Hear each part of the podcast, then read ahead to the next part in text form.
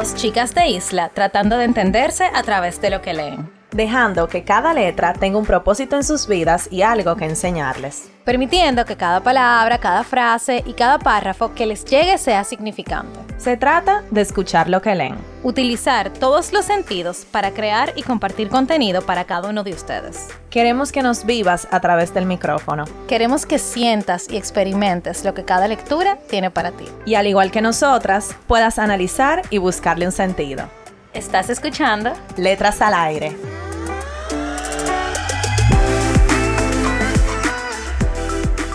Hola a todos, bienvenidos a otro episodio de Letras al Aire. Estamos dedicando este mes, como ustedes saben, a la patria, porque es el mes de la independencia.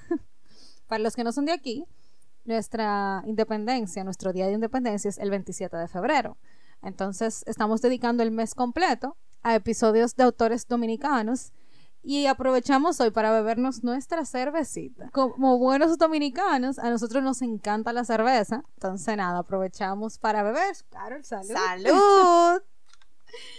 Bien, entonces, para el día de hoy, hemos preparado un episodio basado en una lectura muy yo diría enriquecida. Demasiado. Realmente este libro nos sorprendió bastante en nuestra búsqueda de libros dominicanos contemporáneos encontramos, tuvimos varias recomendaciones de esta autora em, y le dimos la oportunidad porque nos encantó mucho el título. El libro se llama Clap When You Land, que traducido es Aplaude cuando aterrices, de la autora Elizabeth Acevedo.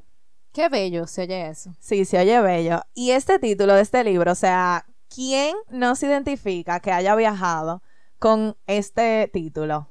Que tú aplaudes cuando aterrizas. Señores, yo afortunadamente he tenido la dicha de poder viajar y eso es como una tradición. Cuando tú estás viajando y aterrizas en suelo dominicano, los dominicanos aplaudimos en regocijo de que llegamos a nuestra isla. A mí antes me gustaba aplaudir, después duré un tiempo que no me gustaba porque no lo entendía, pero ahora, luego de leer este libro, yo voy a aplaudir cada vez que yo llegue aquí porque lo que trata este aplauso es como de la... Es como el agradecimiento de tú ir y volver. Y volver a tu isla. Y miren, yo he viajado a Nueva York y el tú aterrizar en Nueva York, nadie aplaude. Aunque seamos todos dominicanos, nadie aplaude. Pero de, de allá para acá, o sea, es una alegría. Y a mí me ha tocado vuelo, señores, que los asistentes de vuelo dicen por el micrófono del avión pero aplaude más alto, llegamos a Dominicana. O no se escucha el aplauso de los dominicanos. Y el piloto del avión eh, también. O sea, de verdad, e, eso es como una tradición de aquí. Y muchas personas, yo sé que se lo pueden encontrar ridículo y no lo entienden. Pero cuando uno conecta con ese sentimiento de que tú estás retornando a tu isla de nacimiento, a, donde tú vives, donde tú, donde tú te encuentras, donde tú te sientes parte, es como demasiado bonito, demasiado bonito. Y de verdad, la próxima vez que yo viaje para acá, que me devuelva, yo voy a aplaudir. Espero que tú también, Nicole, y todo lo que nos escuchen. bueno, después de este libro, yo diría que mucha gente va a aplaudir, porque de verdad el mensaje es bellísimo la autora es americana, pero ella se identifica con la cultura dominicana porque tiene descendencia de la misma. Y leímos que ella se crió con muchas cosas de la cultura dominicana y por eso ella se siente identificada. Y si ustedes leen el libro se van a dar cuenta de toda la forma en la que ella mezcla el spanglish, como lo dicen, pero diríamos como el, el gringo y el, y el dominicano. Es un libro bastante de aquí por de allá. Y para contarles un poquito de qué va el libro, es una novela escrita en poemas se trata de dos chicas, una que vive aquí en República Dominicana en Puerto Plata y la otra en Nueva York y se trata del cruce de sus vidas a raíz de la muerte de un familiar muy cercano que andaba en un vuelo que se cayó, o sea, tuvo una falla mecánica y se cayó. El vuelo AA587, esto pasó en la vida real y pasó dos meses y un día después del atentado de las Torres Gemelas en el 2001. Gran parte de los pasajeros eran dominicanos o tenían alguna conexión con República Dominicana. Hubo 260 muertes y esto fue una tragedia muy, muy dolorosa para muchos dominicanos. Ella hace referencia a que este, a este vuelo se pensaba que era como otro atentado, dado a que pasó justamente un tiempo muy reciente desde que pasó el atentado del 9-11. Se pensaba que era un atentado y cuando se confirmó que no era un atentado, sino que simplemente fue una falla mecánica en el cual el avión cayó al suelo, no se le dio quizás la importancia que debía de tener, porque estamos hablando de vidas. Y ella cuenta esto porque ella tuvo como entrevistas, investigó muchísimo sobre esa historia. Y sobre las historias de algunos de los pasajeros que estaban en ese vuelo y creo que también ella quiso como darles espacio a esta noticia y a este momento donde muchas, o sea, muchos dominicanos sufrieron, muchas personas eh, perdieron seres importantes y creo que esta historia de Clap When refleja perfectamente ese duelo que, que vivieron muchos dominicanos en ese momento. Es como para decir que la historia no quedara por sentado, sino que tuviera un lugar en el cual muchas personas lo recordaran. Sí, eso eh, como, fue como darle honor a ese momento tan triste. Y la historia se cuenta en poemas, o sea, la autora es una escritora especializada en poemas, por decirlo así, y la historia se cuenta en poemas, pero señores, yo quiero que ustedes entiendan lo hermoso que ella escribe. Eh, o sea, wow, hermosísimo. Es un libro en inglés, como dijimos, pero nosotras sea, lo entendimos tan perfectamente y, ella escribe tan bonito que mm, nos dieron ganas de llorar, nos hizo reír, aunque es escrito en poemas, esta historia, como ella rima, como ella describe em, las cosas de aquí, las cosas de allá, o sea, de verdad, fue demasiado hermoso. esa experiencia de leer este libro fue demasiado bonita para nosotras. Y aunque se cuenta la historia, porque creo que no hemos hablado bien como de, de qué trata la historia, es sobre, basado en básicamente dos chicas que viven en lugares diferentes. Una se cuenta, una se llama Yajaira y vive en el Bronx. Ustedes saben que para los dominicanos, Queens, el Bronx, es como... Washington High. Ajá, son como los sitios donde los dominicanos se establecen. En Nueva York. En Nueva York, exacto. Y la otra historia se cuenta en República Dominicana, en Sosúa, Puerto Plata se encuentra como un área turística, o sea, está cerca de un hotel, aquí se le dice mucho resort, y la, la otra chica vive allá. Entonces se cuenta cómo ellas dos viven el duelo de un familiar muy cercano a ellas de forma tan diferente. Y aunque las dos tengan raíces dominicanas, porque ambas vienen como de descendencia dominicana, por decirlo así, se ve demasiado la diferencia cultural pero como ambas se mantienen como atadas a esa raíz y se afincan como en ese querer ser parte de la cultura. Yo no sé si a ustedes les ha pasado eso, que ustedes se quieren sentir como identificados con su cultura. Y se ve muchísimo eso en el libro, de verdad que sí. Y a raíz de ese duelo, de esas dos chicas, hay muchísimos plot twists. O sea, tú crees que la historia va por un lado y de repente pra, te dan un detalle que cambia todo. Y mm, salen muchos, vamos a decir, secretos, eh, historias de esas personas que ya no están con nosotros, que tal vez tenían una doble vida, que mm, dejaron atrás eh, familia, herencia, problemas. Entonces, eso se ve mucho cuando una persona muere, todo lo que deja atrás, todo lo que deja inconcluso, porque estas personas murieron de una forma tan repentina que no podemos decir como que no fue lo que se esperaba y se ve como todo queda como desordenado. Y si ustedes leen el libro, señores, léanlo de verdad. ustedes se pueden dar cuenta de cómo ella plasma el dolor de esas personas que sufren en el libro, que no nada más son Yajaira y Camino, y se siente como ese dolor plasmado ahí. O sea, ella escribe en poemas, pero hay partes en las cuales ella desorganiza una serie de palabras, dejándote un mensaje y tú sientes como ese dolor que ellas están sintiendo. Exacto, como ese caos, como esa incertidumbre, eso que no saben qué va a pasar. O sea, sí, el libro realmente es increíble cómo letras y cómo palabras pueden significar tantas cosas dependiendo de cómo tú las escribas, en qué orden tú las escribas, qué tanto espacio tú dejas entre, entre ellas Y eso se transmite totalmente en este libro. O sea, es un libro muy diferente de leer, pero de verdad que vale la pena. Y otro de los aspectos que salen a raíz del duelo es como ese conflicto familiar eh, con respecto al dinero. O sea, se ve mucho el, bueno, como ustedes saben, hablamos de un duelo a raíz de un vuelo eh, por una falla mecánica. Ustedes saben que generalmente cuando eso pasa, las aseguradoras, las líneas aéreas, eh, le pagan a, las, a los familiares por esa pérdida. Entonces, tú te preguntas cómo, cómo una vida tiene precio. O sea, ¿cómo tú le vas a poner precio a la vida de una persona? Y realmente es así. Qué triste, pero es así. O sea, básicamente te compran. O sea, compran esa vida por tu, vamos a decir, por tu silencio, por tu conformidad, para que tú no puedas alegar que la aerolínea no hizo nada por ti. Pero qué frío el yo cambiar dinero por una vida. Y es así. O sea, no hay de otra. Y pasa que a raíz de una pérdida, tú no quieres realmente el dinero. O sea, tú no estás enfocado en recibir una indemnización, que así es que le llaman, por algo que pasó. Pero se ve muchos casos y se ha, y se ha visto que las personas que están alrededor de ti, familiares de por sí, te buscan por temas económicos porque saben que tú recibiste un dinero. Es como bueno, eso es algo positivo, pero cuando tú te ganas la lotería, aparece todo el mundo a pedirte un peso. Entonces, este es un caso parecido, lo único que es bastante triste, la verdad, no me imagino en el caso de ellas dos lo que es perder un familiar tan cercano a ellas.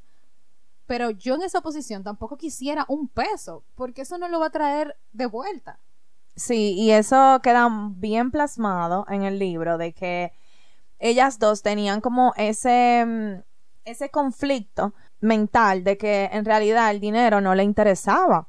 Porque es lo que tú dices, Nicole, o sea, no importa la cantidad de dinero, nadie quería eso. Yo lo que quería era a mi familiar de vuelta, es que llegara a esa persona, es que yo poder volverla a abrazar, yo poder volverla a ver. Y yo creo que no hay cantidad de dinero que pueda valer eso. Bueno, y ustedes saben que nosotras solemos dar spoilers. Entonces, yo le voy a decir algo que como un poquito spoiler en este sentido. Aunque ellas tuvieron un duelo, ellas ganaron algo. Y es hermoso la forma en la que la autora plantea ese, esa ganancia que ellas obtuvieron.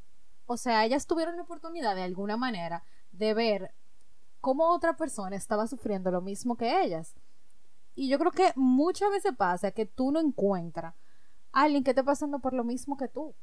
Y tú te sientes como tan solo, pero ya tuvieron la dicha, a pesar de una tragedia tan fuerte, de vivir esa oportunidad y enseñarles también a apreciar los momentos. O sea, se ve mucho como el recordar, el recordar el ser que se fue, lo que te dejó, lo que te enseñó, lo que tú aprendiste. Y si ellas no hubiesen tenido esta tragedia, ellas no hubiesen podido tener como la oportunidad de identificarse eh, ni de tener como este premio o este regalo que, pasó después, que no, no le vamos a decir el qué.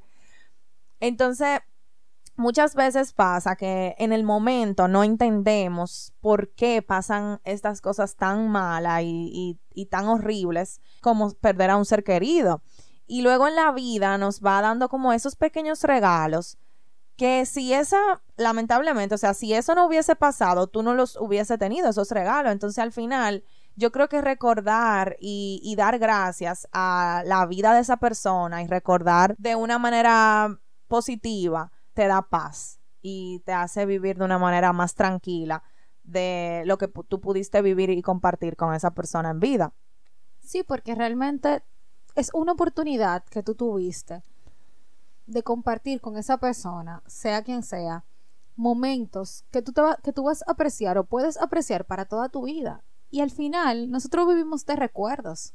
Entiendo que no nos hace sentir bien el hecho de que alguien se vaya o trascienda, como sea que ustedes le digan. Pero al mismo tiempo entiendo que nosotros sentirnos que eso era lo que tenía que pasar por una razón que sale totalmente de nosotros, nos da un poco más de paz, porque no es culpa de nadie al final. Y aunque a veces sí sea culpa de alguien, en el caso de ellas, que bueno, fue culpa de la aerolínea, fue culpa del mecánico que no apretó lo que sea que falló, aunque al final sí sea culpa de alguien, tú no ganas nada o uno no gana nada culpando. Porque al final tú estás culpando al otro porque tú te sientes también culpable por cosas que uno tiene adentro. Y bueno, esto es profundísimo. O sea, esto pudiéramos durar horas hablando del duelo. Pero quisimos hacer énfasis en eso porque se nota tanto eso y el dolor y el sufrimiento y cómo lo expresan. Que es importante también al mismo tiempo saber que eso es parte de la vida. La única cosa que nosotros tenemos seguro es la muerte. Todos. Y aunque a veces nos dé miedo porque no sepamos cuándo va a llegar. A mí me da bastante miedo la muerte, tengo que admitir. Y uno se ríe, sí, porque es verdad, o sea, uno ahora no sabe, o sea, uno está aquí, mañana uno no sabe. Pero aunque creo que el hecho de tú saber, es es increíble, el hecho de tú saber que eso va a pasar en algún momento debería darte más tranquilidad, porque es lo único que tú tienes seguro. Y déjame decirte algo, en el libro se muestra, o sea, el libro termina en una nota totalmente positiva. O sea, el libro es de una tragedia y del duelo y de lo difícil que fue para estas chicas esta pérdida. Incluso una de ellas, a raíz de todo esto que pasó, se desató una serie de cosas que ella pudo al final cumplir un sueño que ella tenía desde hace muchísimo tiempo. Y si eso no hubiese pasado, lamentablemente, ella no hubiese podido tener la oportunidad de cumplirlo, ese sueño. Sí, Carol, y cuando tú dices eso, para darle un poco de contexto, yo diría que es importante resaltar que las dos querían mucho su tierra. O sea, y su tierra no es donde yo estoy, sino todo lo que representa. Por ejemplo, en el caso de Yajaira, que Yajaira era la chica que vivía en el Bronx, ella anhelaba, anhelaba con todo su corazón ir a Dominicana, como dicen allá. Y nunca eso se le había dado, y nunca se le hubiera dado la oportunidad, y bueno, es un spoiler, de ir, a de ir a su tierra si no hubiera pasado lo que pasa. Y entonces, por el contrario, Camino, que era la que vivía en Sosúa, ella tenía el sueño americano de que en Estados Unidos, en Nueva York, ella iba a triunfar. Y no se le iba a dar esa oportunidad. Eso, es, No. eso no iba a pasar. Si, es, si, si este evento malo o triste no pasaba. No. De, de tener el sueño americano, el pasaporte azul, de poder anhelar como esas cosas que uno a veces anhela, porque a veces uno quiere decir, wow, me quiero ir a otro sitio, me quiero ir a otro país, quiero otra experiencia. Porque entendemos que nosotros tenemos, nosotros tenemos muchas cosas que mejorar como país y como nación. Estoy totalmente de acuerdo. Pero el hecho de tú también valorar lo que tu cultura te ofrece, que no te lo va a ofrecer una cultura gringa, y, los gringos que me perdonen, lo siento mucho, porque nos criamos de manera muy diferentes. Tú vas a extrañar tu tierra o cosas de tu tierra. Algo cuando tú te vayas tú extrañas. Sí, y es increíble como las dos, sea, la una quería lo que la otra tenía. Totalmente. Totalmente. O sea, desde la... no lo sabían. Ellos no sabían que la otra quería lo que la otra tenía. ajá. ¿Y cuántas veces no pasa eso? Muchísimo, muchísimo. Que uno quiere lo que el otro tiene y el otro puede estar queriendo lo que tú tienes. Y tú no lo sabes, tú no lo sabes.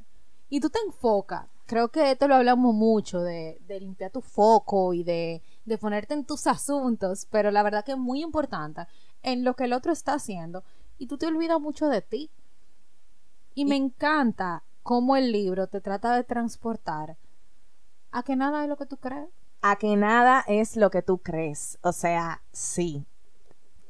Es eso, Nicole. O sea, eso se va viendo página tras página. Esas dos chicas tenían una idea de lo que era la vida en su cabeza, de cómo las cosas funcionaban, de, de hasta dónde ellas podían llegar, de, de lo que estaba a su alrededor, de sus familiares, que cambió a un ángulo de 180 grados después de este hecho.